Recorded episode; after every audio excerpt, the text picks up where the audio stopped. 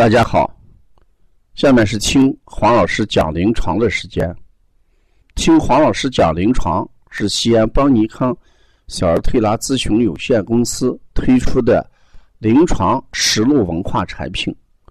通过临床案例，不但解读和分享小儿常见病和现代综合症的病因、病机、病理、调理思路、配穴、食疗指导和推拿效果。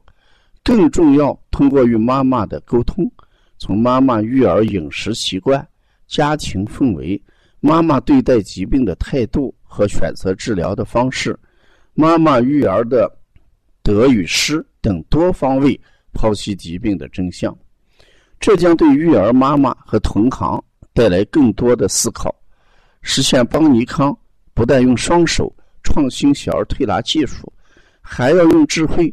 传播小儿推拿文化的企业愿景。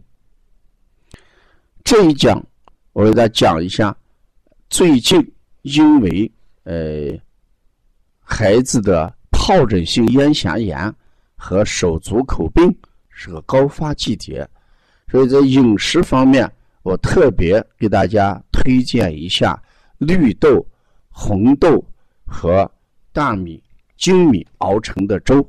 我们就叫，呃，赤绿豆粥。呃，为什么要建议让大家最近多喝一点这个绿豆、红豆和精米熬着粥呢？大家知道，咽峡类的病一般与热有关系，而疱疹呢，一般与水有关系，也就是说与湿有关系。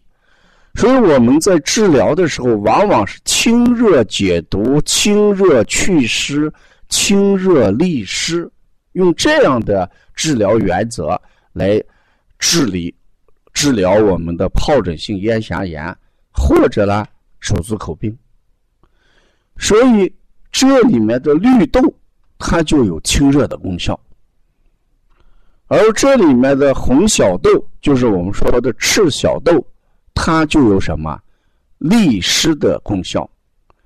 这里面的精米呢，在这里面起了一个什么功效？起了一个清热的功效。有些妈妈今天这个妈妈也问到黄老师：“我这个孩子脾胃虚弱，我能不能把精米换成小米呢？”可以啊。如果你换成小米的话，那就变成。清热利湿，还有健脾扶正的功扶正的功效。那妈妈为什么能问出这样的问题来？可见妈妈她对孩子的体质的虚寒还是蛮在乎的。那这样一来，我就建议，如果这个孩子脾胃虚寒，你可以拿，呃，绿豆、红豆跟小米熬粥，连续喝上三两天。如果这个孩子脾胃正常，那你就可以用什么绿豆、红豆和精米来熬。人他不是都能得这种病的，之所以这个孩子得这种病，一定与内因有很大的关系。大家都知道，任何事情的发生，内因嗯是起决定作用的。外因一定是通过内因是不是起作用的？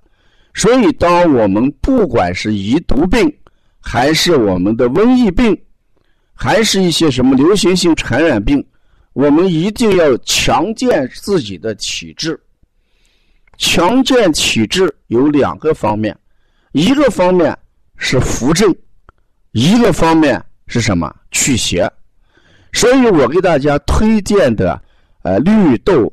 红豆，呃，粥先去邪。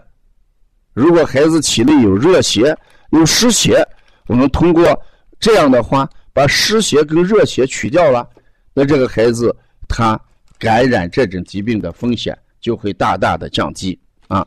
所以今天我特意在教室和这个临床上也给学员，嗯，跟这个妈妈也讲这个，我们喝这两个。绿豆、红豆熬粥为什么要喝？怎么做？给大家讲的比较多。所以今天在临床上，我也想分享到更多的人群里面。